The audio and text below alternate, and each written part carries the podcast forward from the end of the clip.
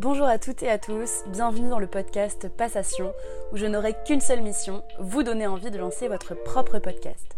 Mais attention, ce n'est pas si facile que ce que vous pensez. Il ne suffit pas d'avoir un micro, de parler et de diffuser. Alors laissez-moi vous éclairer et vous passer tout mon savoir sur le sujet de la façon la plus simple possible. Je vous confie donc mes 5 conseils à suivre avant de lancer son podcast dans les prochains épisodes. Moi c'est Agathe et je travaille dans une agence de production de podcasts. Vous pouvez donc me faire confiance. Bonne écoute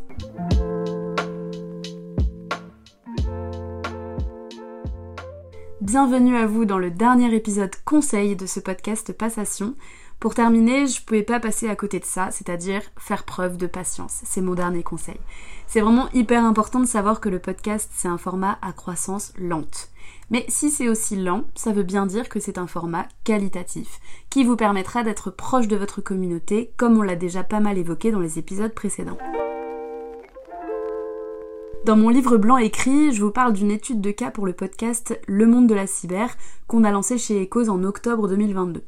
Donc Leslie Fornero, l'animatrice du podcast, a pu déjà renforcer son personal branding avec ce projet et elle a pu rencontrer des personnalités du secteur cyber pour nouer des partenariats potentiels. Donc sa croissance est vraiment belle puisqu'elle a déjà atteint plus de 8000 écoutes, ce qui est vraiment une très bonne moyenne pour seulement 8 mois d'épisode, avec un épisode par mois.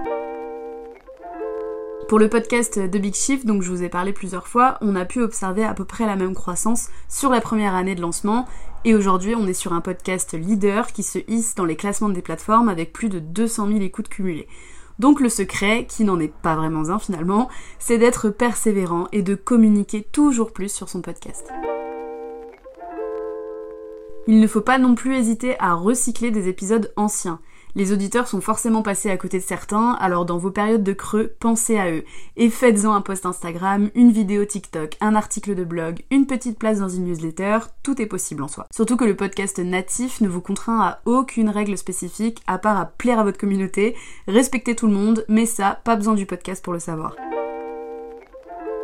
Maintenant que vous avez quelques bases et que vous savez ce qu'il est important de prévoir avant de se lancer, autant au niveau organisationnel que monétaire, j'espère que ça vous a donné envie. Sachez que moi j'ai pris beaucoup de plaisir à vous transmettre euh, le savoir que j'ai pu acquérir chez Ecos et dans le monde du podcast en général. C'est vraiment une très belle aventure dans laquelle je vous souhaite de vous lancer. En tout cas, je vous dis à très vite sur ce podcast qui évoluera sûrement dans les prochains mois ou années si une envie de nouveaux projets me vient. En tout cas, merci de m'avoir écouté jusqu'ici, j'espère vous avoir aidé. Restez connectés et je vous dis à très vite.